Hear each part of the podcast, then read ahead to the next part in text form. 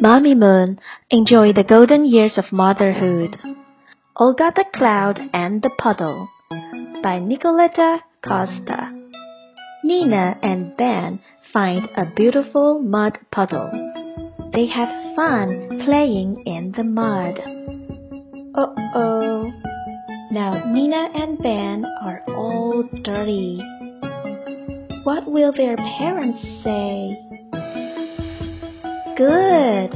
Here comes Olga the Cloud to rain on them.